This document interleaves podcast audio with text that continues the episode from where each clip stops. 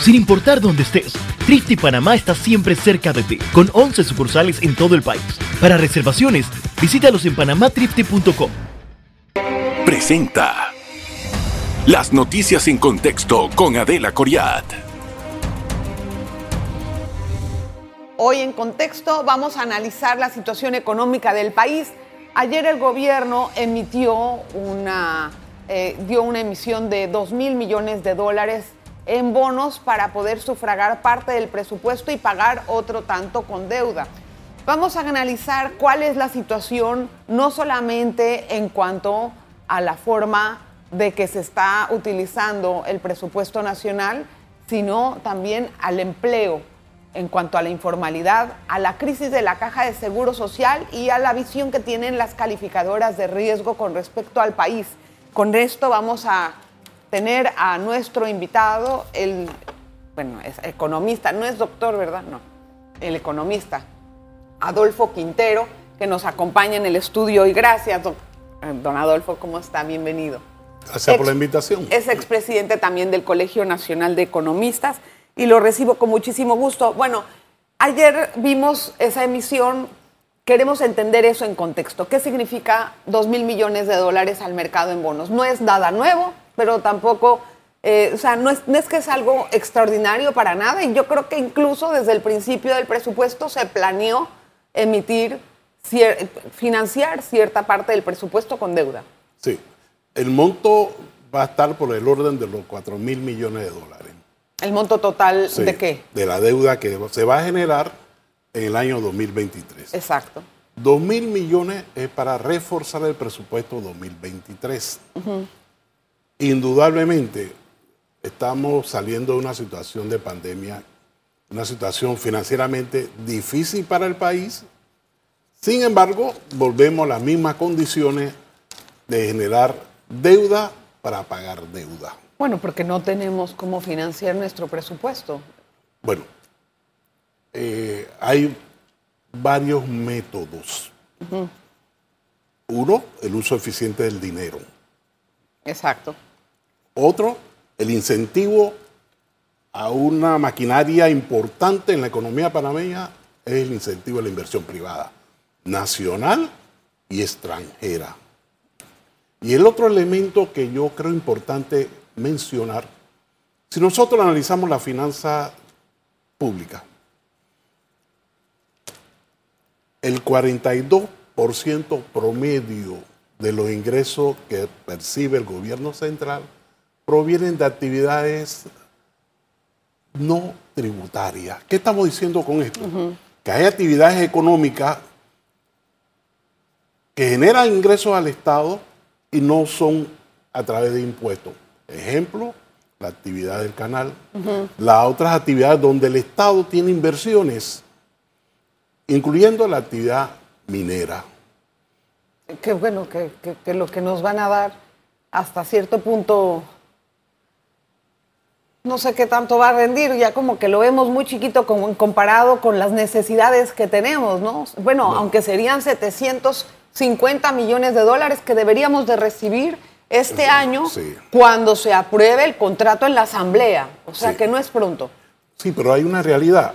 Panamá es uno de los pocos países del mundo donde parte de los ingresos que recibe el gobierno central provienen de actividades no tributarias. Es decir, ni impuestos directos ni impuestos indirectos. Provienen de actividades económicas que tienen un peso en nuestro país importantísimo. Indudablemente esto implica ser más eficiente en el uso de los recursos y definir qué otros recursos pudieran contribuir a ese fortalecimiento de la finanza Ahí toco varios temas. Primero que todo, ¿qué resultados ha dado la implementación de parte del gobierno para reducir la planilla? Porque lo dijeron hace unos meses atrás, se fueron algunos jubilados, pero ¿y luego? Bueno, eh, como consecuencia de la crisis dentro de la política económica, el Estado interviene para apoyar no solamente a la economía de los hogares panameños, sino apoyar a la demanda que tiene efecto en lo que es el consumo y por ende tiene efecto en lo que distribuye, vende las empresas privadas, nacional y Sí. extranjeras. O sea, que eso no es del todo malo. El problema es hasta qué punto lo vas a extender. Bueno, era un momento de pandemia y ahí es donde se infló mucho la planilla, pero ya se acabó eso. O sea, no solamente la planilla, el apoyo, El apoyo que al dieron, apoyo el vale a los digital. trabajadores del sector privado también. O sea, el apoyo al país. Ok. Pero eso tiene su límite. Esto no puede continuar perennemente porque afecta a la economía total. Bueno, allí en eso. ¿Hasta cuándo se debe tener el subsidio de la gasolina? Del combustible, pues. Bueno, mi punto de vista, yo creo que debió suspenderse la generación del impuesto de la gasolina para un periodo de seis meses máximo. Yo creo que todos los panameños debemos hacer uso eficiente de nuestra disponibilidad y nuestros recursos y no lo hemos hecho. Estamos viviendo de que el Estado subsidie cuando eso ya debió determinarse. Pero una empresa, una, una, una familia de recursos de clase media, por ejemplo, que no tiene tantos subsidios del Estado y que está trabajando con dos, dos personas en la casa para poder mantener los gastos, tiene ahora otras presiones. Tiene ahora, si se acaba el subsidio del combustible, bueno, esos son ya ahorita 3, 5 dólares más o menos por cada, por cada vez que uno va a llenar. Tal vez no representa algo tan fuerte, ¿no? Pero sí hay ahorita subida de intereses de las hipotecas, de los intereses de las tarjetas de crédito. Eh, y ya se acabaron los plazos de los bancos en donde se hicieron arreglos para poder mejorar los pagos. Entonces, esas familias también están viviendo en una presión muy grande. Es que toda la familia panameña de escasos recursos, de recursos medios y de altos recursos, están viviendo una situación un poco La difícil. gran pregunta es si hay capacidad de pago de esas familias, a, las, a los compromisos que tienen por, por, el, por adelante. ¿no? Bueno, yo voy a ser optimista. Eh, La familia panameña está enfrentando su situación y está observando a futuro mejores tiempos para él y su familia. ¿Cómo está observando esos mejores tiempos? Le explico. Ya estamos saliendo de la pandemia. Ok. Tenemos un sector industrial que creció 18%. Eso es buena señal para el futuro del país. Tenemos la actividad minera, pero una actividad minera que va a generar divisa al interno de nuestro país y el efecto multiplicador de generación de empleo. De igual manera, el comercio mundial se viene reactivando.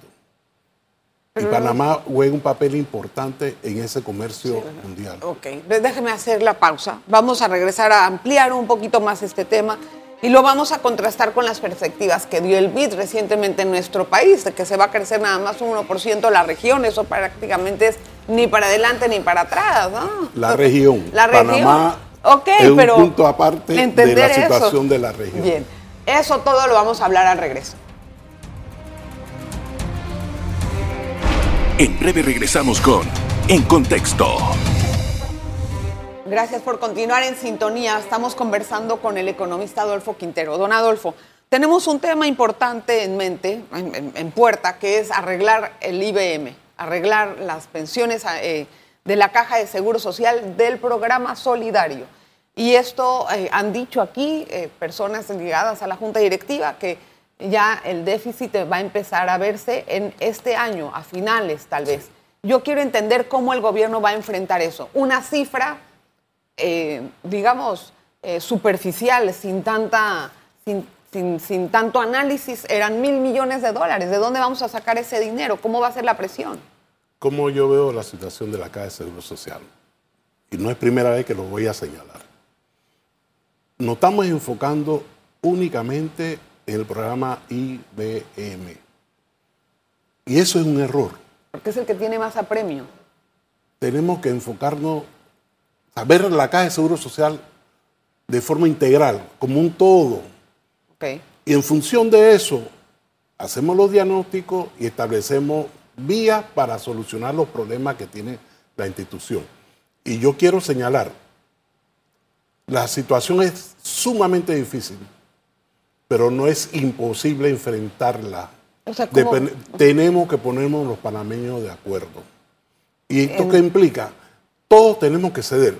Sector privado, sector gubernamental, sector obrero, todos tenemos que aportar. Hay que hacérselo saber a todos esos sectores Sí. para ver si están de acuerdo. No, es que En teoría vamos a tener que estar de acuerdo. luego que- ¿Por qué nos- si no nos ponemos de acuerdo, la afectación social va a ser profunda. A ver, don Adolfo, estoy de acuerdo que hay que ponerse de acuerdo, pero sin embargo la historia, o sea, lo que hemos visto a lo largo de los últimos años es esperar a que el gobierno resuelva todo.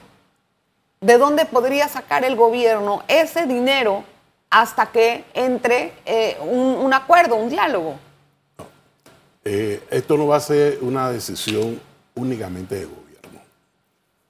Y si hay que Cualquier sufragarlo. gobierno, cualquier gobierno que pretenda solucionar en vía propia, es decir, con recursos propios únicos, el problema de la Caja de Seguro Social va a cometer un grave error.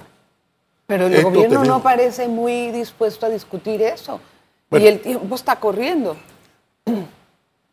no podemos enfocar esto desde el punto de vista político, que pareciera, que pareciera algunos miembros de gobierno están pensando en la solución política. ¿Y cuál es la solución política? Ya vienen las elecciones No y viene un nuevo costos. gobierno. Costo político Político. y social. Yo creo que esto lo tenemos que enfrentar como país. Eh, anteriormente hubo un diálogo nacional y llegamos a un acuerdo. Se creó una nueva ley. Pero eso no era eterno. Tenemos que volver a Ok, pero eso ya lo todos. sabemos todos, eh, don Adolfo, y eso no está pasando. Hay un intento en la Asamblea que está tratando de hacer eso. Yo le voy a hacer una pregunta. ¿Qué pasa si el gobierno necesita, si, si la caja se queda sin fondos por alguna razón? Vamos a poner un escenario dramático. Se queda sin dinero por alguna razón para poder hacer frente a las pensiones del solidario, ¿no? ¿Cómo va a enfrentar eso teniendo la presión de la deuda? Y a las calificadoras les importa mucho ese tema, aunque no lo están diciendo tan abiertamente. No podemos darle la espalda a este problema. No solamente es un asunto de calificación, ¿Cómo nos sino es un asunto social profundo. Porque cuando las personas, adultos mayores, no puedan recibir ingresos para sobrevivir, ellos saben que la única manera es ir a pelear a la calle para poder lograr algo. Antes de llegar a esos niveles, tenemos que sentarnos todos los panameños. Y nosotros hemos demostrado, todos los panameños, que hemos logrado acuerdos para enfrentar Entonces, muchas cosas. Entonces, ¿qué quiere decir? ¿Que antes de octubre eso se va a resolver en la Asamblea? No puedo, ¿O diciembre? no puedo por ejemplo. bueno, eso. pero es que no, no veo No otra tarima donde se va a discutir ese tema. Sí, Ahora, al final ¿cuál se va a discutir en la? Asamblea. Ahí está. Pero antes de llegar a la Asamblea, todos los sectores económicos y social del país No nos sé. tenemos que sentar a ver el problema de forma integral, no solamente el programa de Entiendo, invalidez, vejez y entiendo, muerte. entiendo. Para eso se necesita dialogar bastante y se necesitan muchas formas de ponerse de acuerdo y evitar ideologías y posiciones. Yo no sé si eso va a poder pasar. En todo caso, ¿cuál va a ser el escenario que reciba el gobierno entrante, el, panorama económico al que se va a enfrentar el siguiente gobierno? La situación no va a ser fácil. Hay, hay problemas de deuda profunda que hay que ver cómo nosotros los panameños nos ponemos de acuerdo para enfrentar esa situación, los problemas sociales, sobre todo el problema del empleo. Sí, la informalidad y el desempleo. La estadística que presenta la, el- la Contraloría hablan del desempleo sector primario, perdón, secundario y terciario, pero no hablan ni cuantifican la situación del sector primario. Si nosotros sumamos eso, el desempleo está por arriba de los 53% de la población. ¡Wow!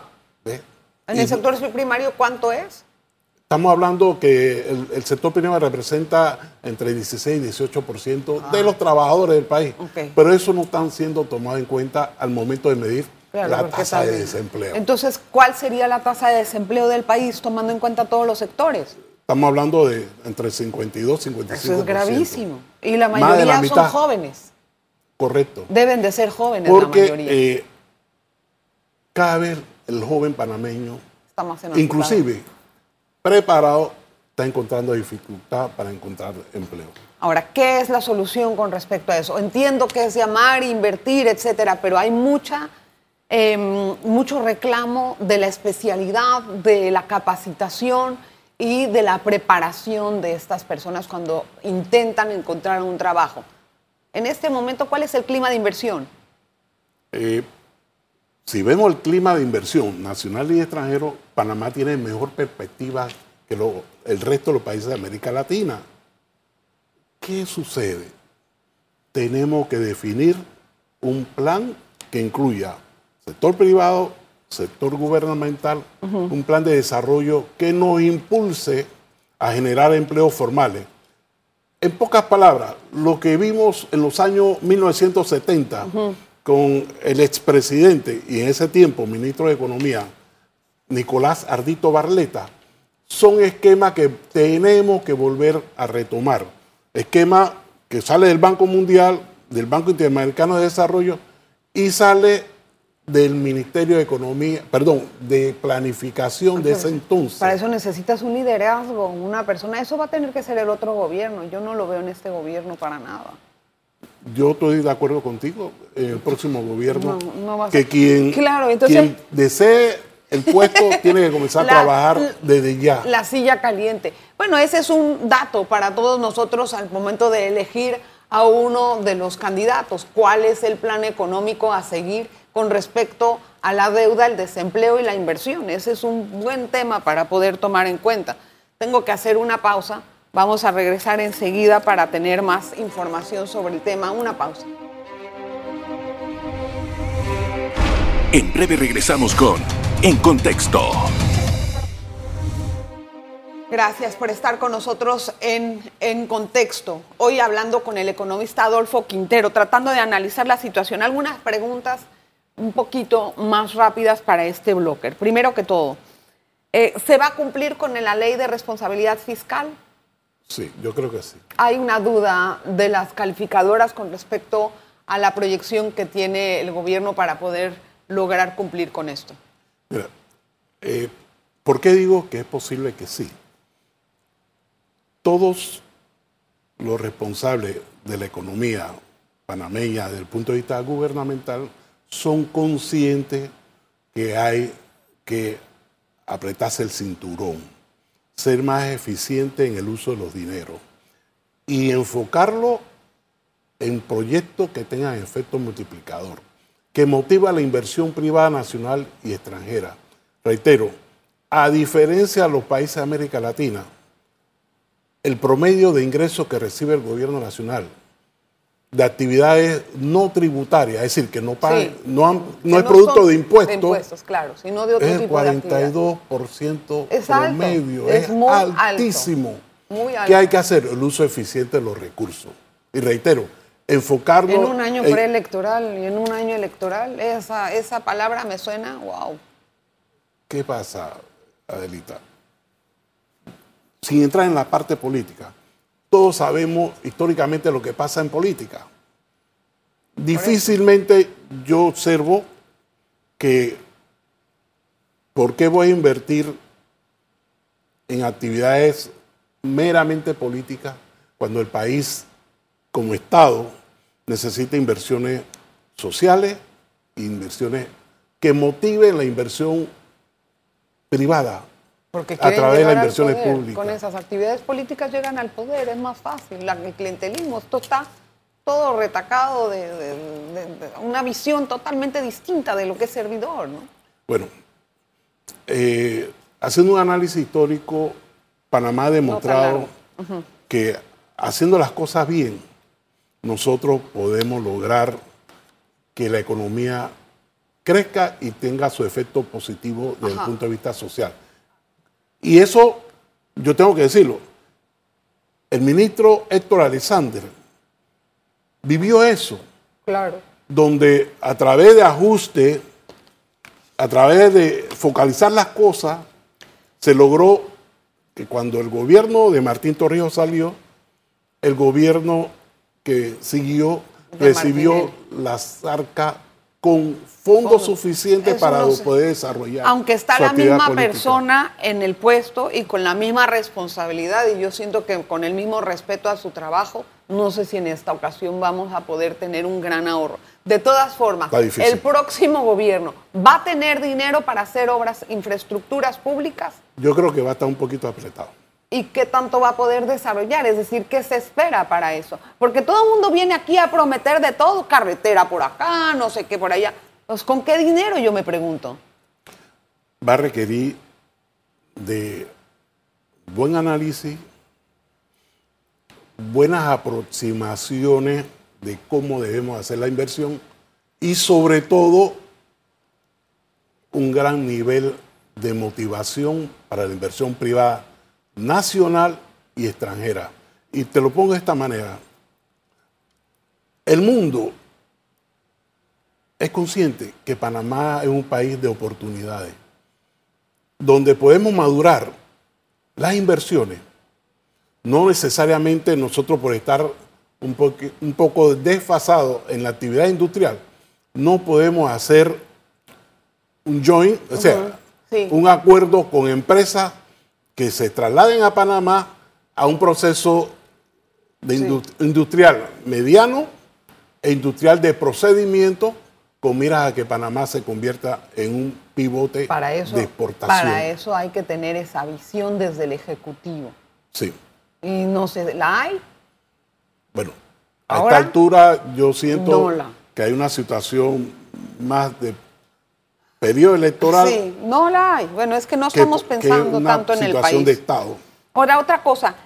En la inflación, muchos países hacen así. El nivel de inflacionario a veces lo eh, trasladan a un aumento general de salarios para poder compensar. Yo le hago esa pregunta. ¿Es necesario un aumento general de salarios? Yo no comparto eso. A ver. Y te explico por qué. Hay dos formas de enfrentar la inflación. Uno es que yo le aumente el salario nominal a los trabajadores y la otra es que yo le aumente el salario real. Es decir, yo gano 100 balboas, pero esos 100 balboas, como yo bajé los precios de los productos, sobre todo la canasta básica, esos 100 balboas me alcanzan un poco más. Pero subieron otros, Adolfo. Sí, pero No hay que son- buscar los mecanismos de no pensar en aumento de salario nominal, sino aumento de salario real.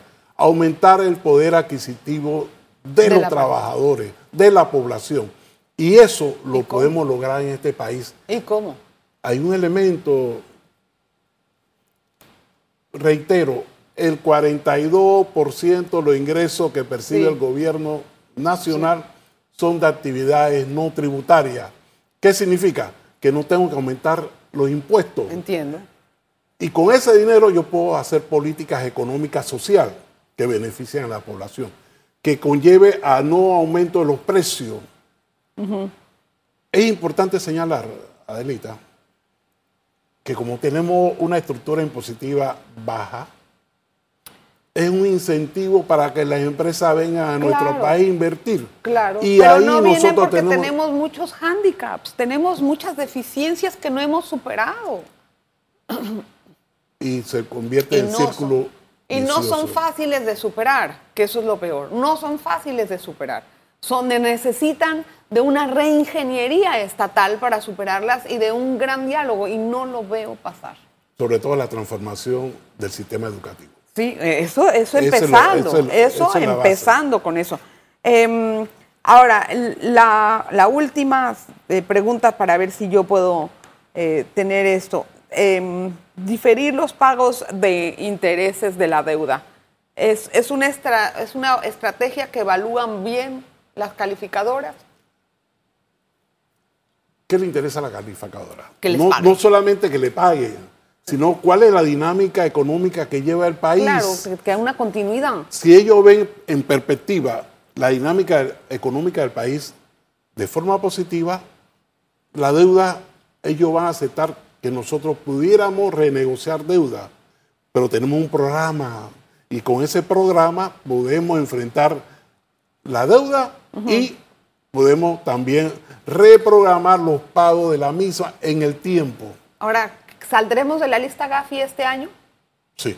Sí, ¿y eso qué le va? ¿En qué se traduce eso para el país? Más confianza para la inversión.